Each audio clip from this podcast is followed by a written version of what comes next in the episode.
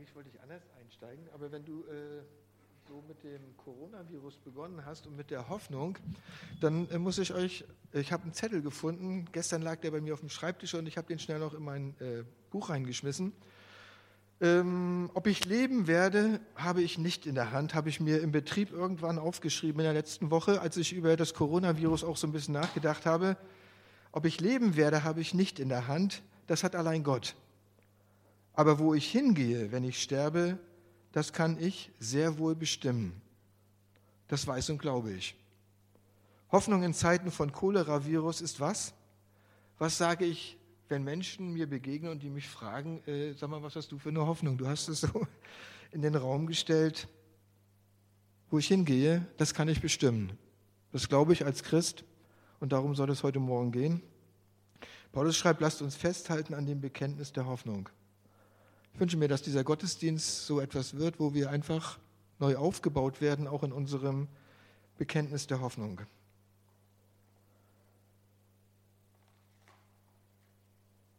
Jetzt muss ich mal gucken bei meinen vielen Vorbereitungen.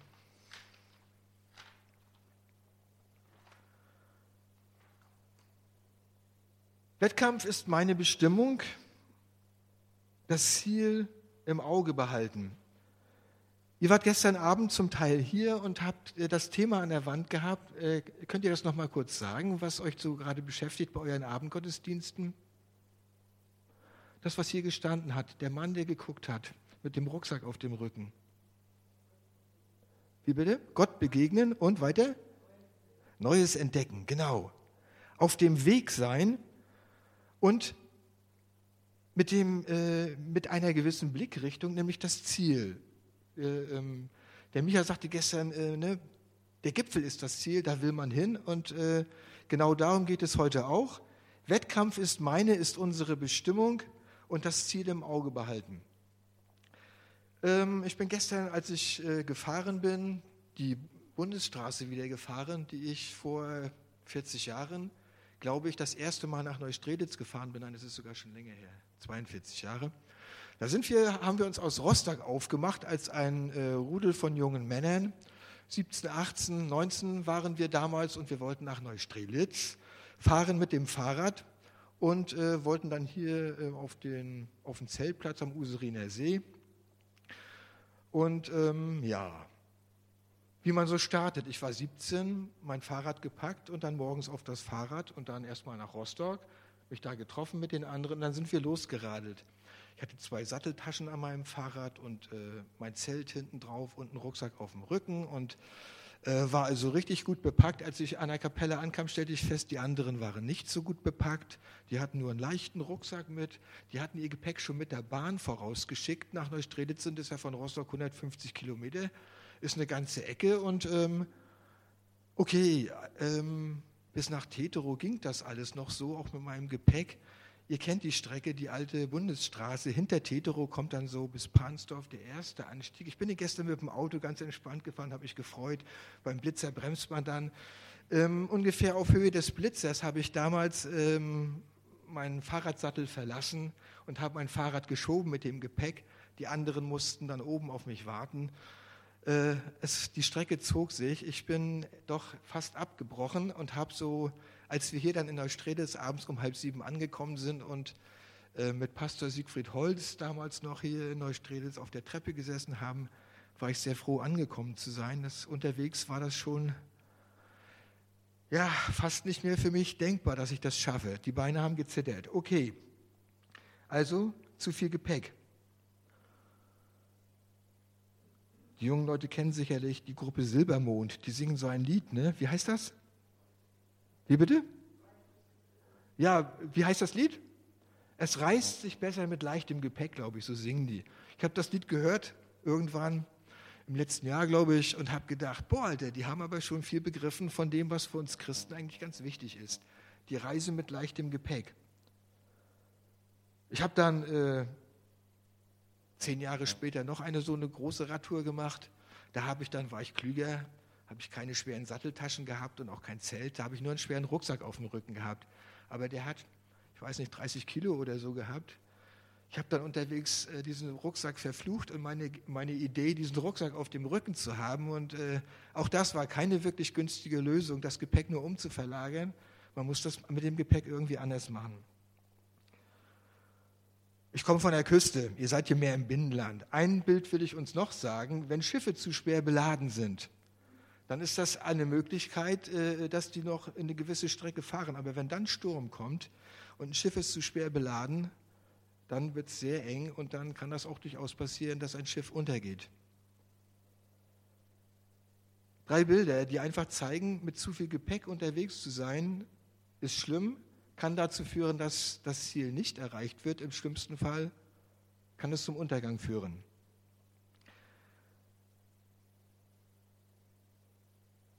Jetzt will ich uns mit in den Predigtext hineinnehmen. Ich habe dasselbe Problem wie du, Johannes. Wir werden nicht jünger. Aus Hebräer 12 will ich uns die Verse 1 bis 3 lesen. Und zwar nach der Luther-Übersetzung. Darum auch wir, weil wir eine solche Wolke von Zeugen um uns haben, lasst uns ablegen alles, was uns beschwert und die Sünde, die uns ständig umstrickt. Und lasst uns laufen mit Geduld in dem Kampf, der uns bestimmt ist, und aufsehen zu Jesus, dem Anfänger und Vollender des Glaubens, der, obwohl er hätte Freude haben können, das Kreuz erduldete und die Schande gering achtete und sich gesetzt hat zur Rechten des Thrones Gottes. Gedenkt an den, der so viel Widerspruch gegen sich von den Sündern erduldet hat, damit ihr nicht matt werdet und den Mut nicht sinken lasst. Neues Wagen. Ich habe äh, denselben Predigtext mal nach der neuen Übersetzung von Karl-Heinz van Heiden und ich möchte nach dieser Übersetzung Setzung äh, auch predigen. Lest uns diese drei Verse noch einmal nach einer neuen Übersetzung. Wir sind also von einer ganzen Wolke von Zeugen umgeben. Deshalb wollen auch wir den Wettkampf bis zum Ende durchhalten und jede Last ablegen, die uns behindert, besonders die Sünde, die uns so leicht umschlingt. Und dabei wollen wir auf Jesus schauen. Er hat gezeigt, wie der Glaubenslauf beginnt und wie er zum Ziel führt. Weil er wusste, welche Freude auf ihn wartete, hat er das Kreuz und die Schande dieses Todes auf sich genommen. Nun sitzt er auf dem Ehrenplatz an Gottes rechter Seite. Schaut euch an, wie er die Anfeindung sündiger Menschen ertragen hat. Dann werdet auch ihr nicht müde und verliert nicht den Mut. Drei Gedanken will ich aus, diesem, aus diesen drei Versen herausnehmen. Erster Punkt, wir befinden uns in einem Wettkampf, in einem Lauf. Wir sind unterwegs. Wir sind unterwegs zum Gipfel nach oben, um das Bild von gestern noch einmal aufzunehmen. Dieser Wettkampf ist uns bestimmt oder in anderen Übersetzungen steht aufgetragen oder er liegt vor uns oder ein Wettkampf, zu dem wir angetreten sind. Dieses Bild von der Reise, der Reise eines Christenmenschen über diese Erde ist uns vielleicht geläufig. Die Alten unter euch, die kennen vielleicht noch das Buch von Bunyan, die Pilgerreise, wo das sehr illustriert ist mit dieser Pilgerreise. Ähm, aber Wettkampf oder Wettlauf für unser Christenleben, zu dem wir angetreten sind, schreibt der Hebräerbriefschreiber, wir sind zu einem Wettkampf angetreten. Oder habt ihr euch nicht für Christus entschieden und für diesen Weg, für diesen Wettkampf? Ich frage mal, äh, wer von uns ist bewusst zu diesem Wettkampf angetreten und hat sich taufen lassen? Der darf mal gerne aufstehen.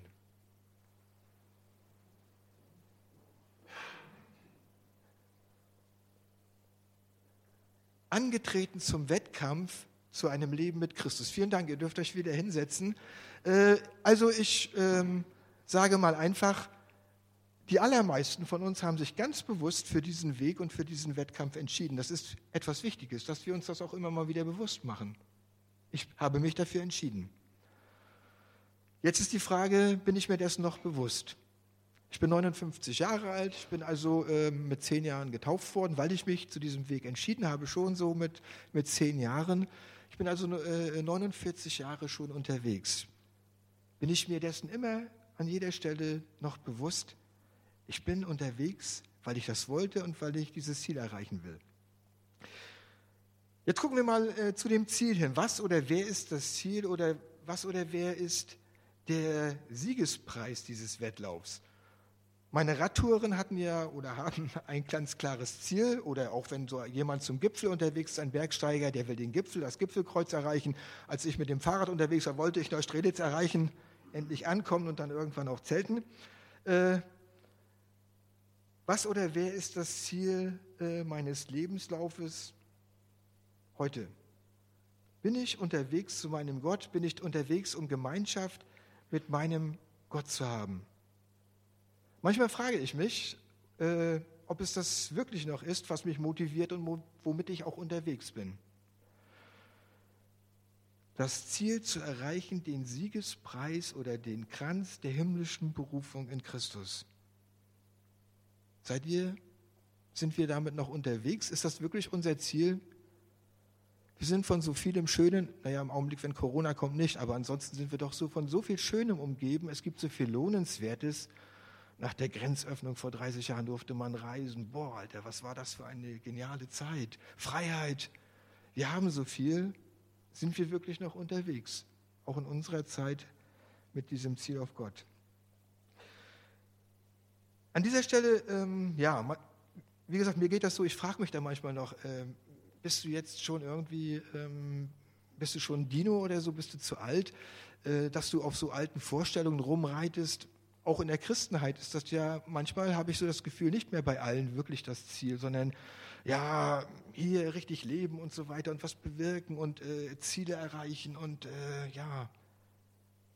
An dieser Stelle war für mich dieser Text unendlich mutmachend und du hast äh, uns mit in die Mose-Geschichte hineingenommen. Mose wird ja auch aufgezählt im Hebräerbrief als einer dieser Leute, die mit Gott unterwegs waren. Ähm, der Gedanke dieses Textes wir sind also von einer ganzen Wolke von Zeugen umgeben. Da bezieht sich der Hebräerbrief Schreiber auf die Kapitel davor, wo er diese Leute, die mit Gott unterwegs sind, zu einem Ziel, Israel, das Land Kanaan zu erreichen, mit Mose an der Spitze, aber auch andere, diese ganzen Glaubenszeugen, sie sind unterwegs, aber nicht zu einem Ziel auf dieser Erde eigentlich, sondern immer zu dem, was Gott verheißen hat, zu Gott hin. Und ähm, das ist das, was mich froh gemacht hat an diesem Text. Das hat immer noch Gültigkeit. Menschen Gottes sind immer noch Leute, die auf dem Weg zu ihm hin unterwegs sind. Ziel ist er zu allen Zeiten und das ändert sich nicht. Äh, ihr wollt über äh, das Schriftverständnis miteinander reden. Das ist sehr gut. Ich habe in den letzten Jahren ganz viel über mein Schriftverständnis auch nachdenken müssen habe manches in Frage gestellt, bin zu manchen neuen Ergebnissen gekommen, aber manche Dinge sind auch einfach festgeblieben. Da müssen wir einfach bei dem alten Wort bleiben, weil es nichts anderes gibt. Und das eine ist für mich auch die Hoffnung, die bleibt. Daran wird sich nichts ändern. Und, äh, und dieser Gedanke auch des Dranbleibens an dieser Hoffnung, dieses auf dem Weg zu Gott hin Dranbleibens, das ist äh, ein Gedanke, der sich durch die vorherigen Kapitel auch dieses äh, Hebräerbriefes hindurchzieht. Von Kapitel 10 äh, bis Vers 13 zieht sich das eigentlich durch. Ich will uns mal ein paar, paar Stellen vorlesen. Hebräer 10, Vers 23. Wir wollen unbeirrbar an der Hoffnung festhalten, zu der wir uns bekennen. Der Gott, der uns das Versprechen gegeben hat, steht treu zu seinen Zusagen. Oder dann Hebräer 10, Vers 35 und 36. Werft dieses Vertrauen auf den Herrn, das einmal so reich belohnt werden soll, doch jetzt nicht weg. Was ihr braucht, ist Standhaftigkeit, denn wenn ihr weiterhin nach Gottes Willen handelt, werdet ihr alles bekommen, was er euch zugesagt hat. Oder Vers 38. Durch seinen Glauben wird der Gerechte leben, steht im Alten Testament schon, und Gott sagt, wenn er sich abwendet, werde ich keine Freude an ihm haben. Also, das zieht sich durch. Festhalten an dem Bekenntnis der Hoffnung. Wir sind also unterwegs in diesem Wettkampf, in diesem Wettlauf hin zum Ziel. Das war der erste Punkt aus dem Predigtext. Punkt zwei. Äh, wenn, äh, deshalb wollen wir den Wettkampf bis zum Ende durchhalten. Es geht um das Durchhalten oder um das Wie dieses Wettkampfes. Und da geht es jetzt weiter. Lasst uns ablegen alles oder lasst uns jede Last ablegen, die uns behindert. Besonders die Sünde, die uns umschlingt oder fesselt. Frage für mich, Frage vielleicht auch für dich, was behindert mich, was schleppe ich als Last mit mir herum? Ihr habt euch alle für Christus entschieden und äh, Leben mit Jesus, Leben so schön, seliges Wandeln auf sonnigen Höhen haben unsere Altvorderen gesungen. Irgendwann hat man begriffen, nee, ganz so ist das nicht. Irgendwie schleichen sich immer wieder Dinge auch in unseren Alltag ein und wir stellen fest, irgendwas stört mich. Der Rucksack wird wieder schwerer. Frage einfach, was, was ist mir hinderlich, was behindert mich, was schleppe ich als Last mit mir herum? Das können vielleicht Sorgen sein, die mich belasten, Dinge, die mir über den Kopf wachsen. Wenn ich mich zu viel mit der Angst um Coronavirus beschäftige, dann wird mich das sehr stark einschränken. Um mal dieses Beispiel nochmal aufzugreifen, ist das dann förderlich? Eine gesunde Vorsichtsmaßnahme, da gebe ich dem Medizin völlig recht, ist okay. Aber Angst sollten wir als Christen eigentlich nicht haben. Das sollte unser, unseren Tagesablauf nicht prägen. Dinge, die mir über den Kopf wachen. Weiß nicht, äh, wenn man älter wird, gehen, einem oder ja, dann belasten einen vielleicht Dinge auch mehr, als man das so als junger Mensch in Theos Alter hat. Da schüttelt man sich einmal und dann geht es weiter. Ähm, manchmal liege ich morgens im Bett und dann äh, denke ich schon an die Arbeit und äh, dass das wieder alles nicht zu schaffen ist. Und äh, der Chef hat mir so viel jetzt äh, eingestellt, das kann ich gar nicht alles schaffen. Dann werde ich unzufrieden und merke, ja, nee, so geht das eigentlich nicht. Da werden mir Dinge also unendlich wichtiger, die werden mir wichtiger, als Gott mir das ist. Äh, Lasten, die mich behindern. Ablegen. Wie funktioniert das? Um mal bei diesem Beispiel zu bleiben, dann liege ich eben im Bett und dann sage ich mir, Herr, und jetzt ist es einfach, jetzt ist einfach mein Wille gefragt. Jetzt will ich einfach auf dich gucken und du sagst mir einfach, du, leg einfach deine Lasten ab, komm, lass uns, vertrau mir einfach. Das ist ein Willensakt, das kann ich euch sagen. Das fällt mir nicht leicht.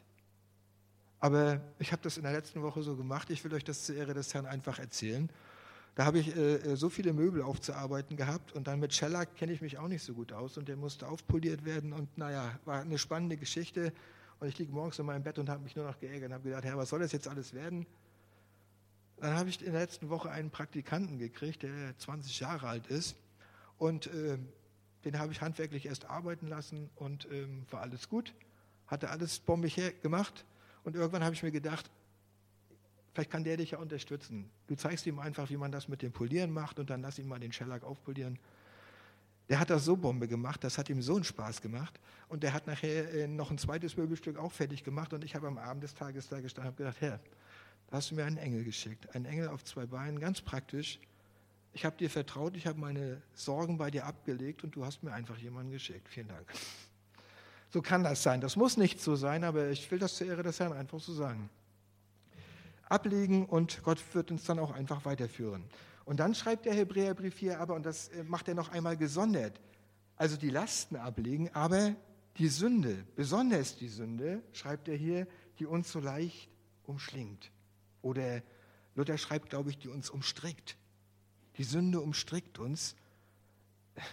Da kann man jetzt so an Mädels denken, die stricken, oder auch Jungs habe ich mir sagen lassen, alles gut, aber da umstrickt man etwas, das ist also so ein Strickgewebe, aber da steckt auch das Wort Strick drin. Sünde, die uns umstrickt, kann auch ein Strick sein, der rumgewickelt wird, das fesselt.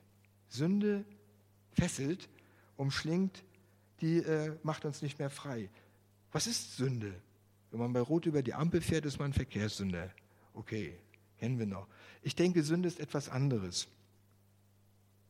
Äh, ähm, Wolfgang Günther, Pastor einmal in Stralsund vor vielen, Zeit, äh, vor vielen Jahren, der gebraucht immer das Beispiel, Sünde ist, er muss dabei an den Strehler Sund denken. Der Sund ist etwas, Wasser, das die Insel vom Festland trennt. Und genauso ist Sünde, kommt von dem Wort Sund, trennt. Sünde ist etwas, was uns als Christen von Gott auch trennen kann. Nicht nur die bösen Gottlosen, sondern auch uns, so schreibt der Hebräerbrief. Schreibe, ablegen die Sünde, die uns von Gott trennen will. Alles das, was uns von Gott trennen will. Gibt es so etwas für Christen? Kann uns etwas von Gott trennen? Nichts und niemand kann uns scheiden von der Liebe Christi? Doch, das gibt es, wenn das hier so steht.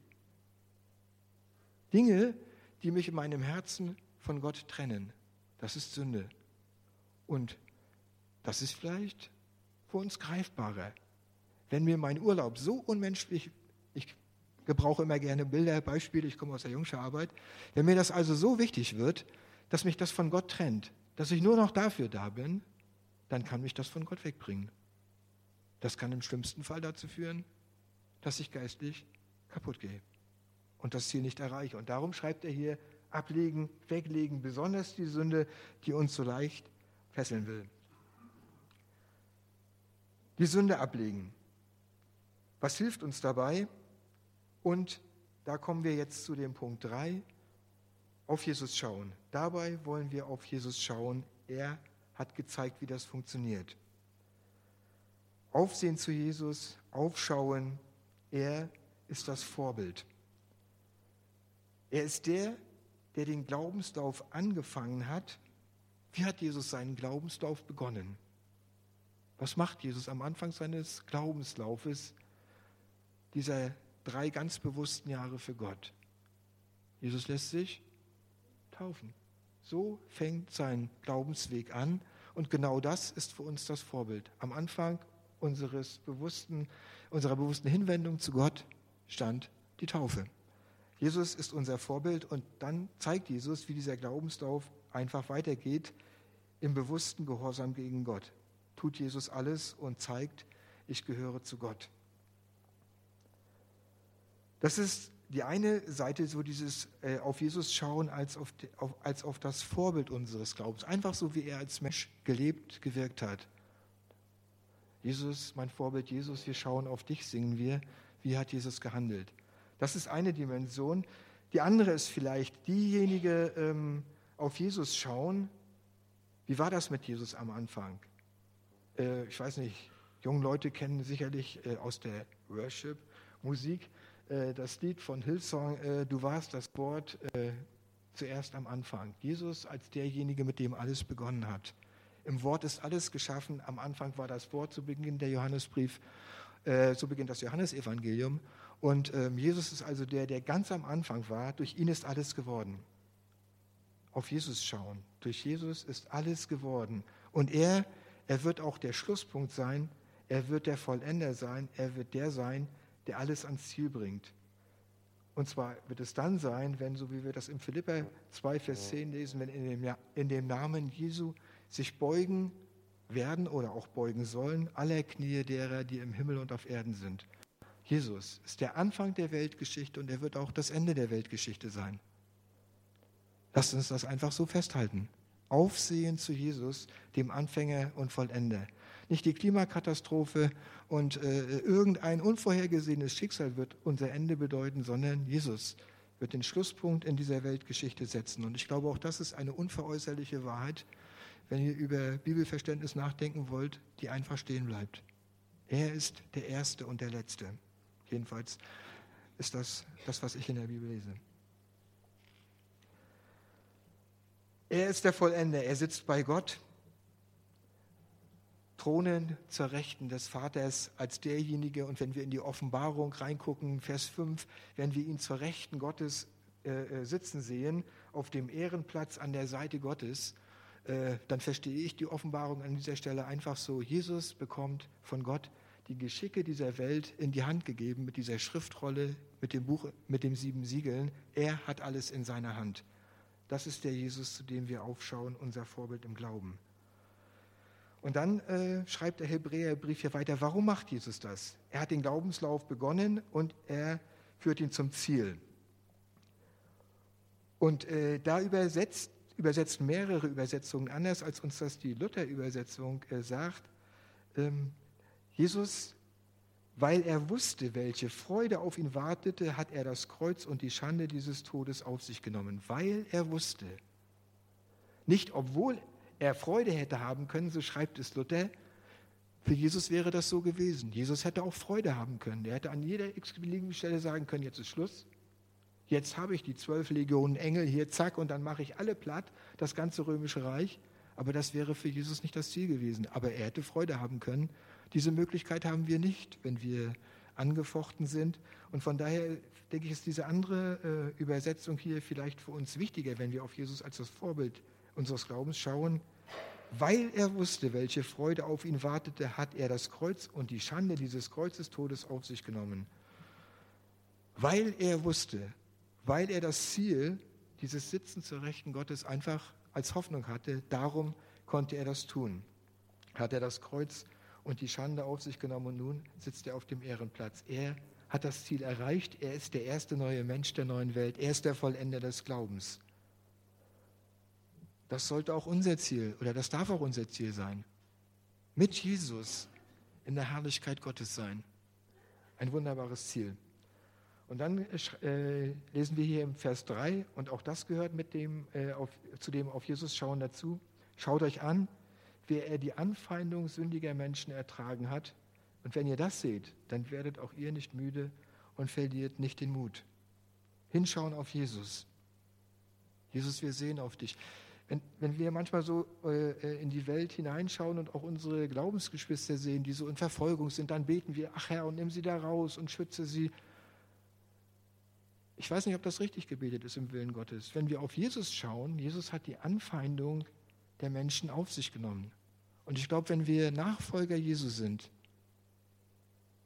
dann werden auch wir das müssen. Einfach gehört, äh, äh, Leid gehört auch mit dazu. Und damit meine ich nicht das Zipperlein, das wir zu tragen haben, dadurch, dass wir die Brille auf und abnehmen müssen und so weiter. Das ist noch nicht das Kreuz Christi, sondern einfach diese, äh, diese äh, äh, Verachtung der Zeitgenossen auf sich zu nehmen, weil wir so ein komisches Ziel haben, so ein völlig weltfremdes. Jesus, wir sehen auf dich. Ich habe dieses Lied schon einmal zitiert. Ich weiß nicht, ob ihr das hier noch oft singt ist für mich ein wichtiges Lied, weil dieses auf Jesus sehen einfach unsere Motivation ausmacht. Unser Text, und ich komme zum Schluss, unser Text hat ganz viele äh, Verben oder Tätigkeitswörter. Werdet nicht müde, legt ab, lauft, schaut auf, gedenkt, lasst euren Mut nicht sinken. Äh, Nachfolge ist nichts, was so willenlos geschieht, sondern das hat ganz viel mit unserem Willen zu tun. Etwas tun. Der Text lädt uns ein, einfach etwas zu tun. Ja, was? Das, wozu wir uns entschieden haben. Wir sind fast alle aufgestanden vorhin. Wir haben uns entschieden, diesen Weg mit Jesus zu gehen. Dann lasst uns das auch einfach tun. Dieser Text lädt uns, das, lädt uns dazu ein, den Wettlauf durchzuhalten bis zum Ziel. Wie hat Michael gestern gesagt, man kann auch unterwegs umdrehen, wenn man zu diesem Gipfel äh, unterwegs ist. Dreht nicht um. Einfach weitergehen, lasst euch neu motivieren durch diesen Text. Lasst euch einladen. Bist du, bin ich unterwegs noch äh, äh mit der Blickrichtung auf dieses Ziel oder haben wir schon umgedreht? Es geht darum, weiterzulaufen. Ich möchte uns jetzt äh, zum Schluss noch einmal ein, oder nicht noch einmal, ich möchte euch ein Lied äh, singen, was ich mitgebracht habe, ein altes Lied. Der Pfad ist schmal und der Weg ist weit, der zum hellen Licht hinführt. Und der Pfad ist kurz und der Weg ist breit in die Dunkelheit berührt. Darum mal dir ein Bild und verfolg die Spur, wohin alle Menschen gehen. Dabei darfst du nicht immer auf den Augenblick nur, auf das Ziel hin musst du sehen. Das ist wohl ein Lied, was am Anfang steht, aber was auch zwischendurch für unser Leben, denke ich, immer noch wichtig ist.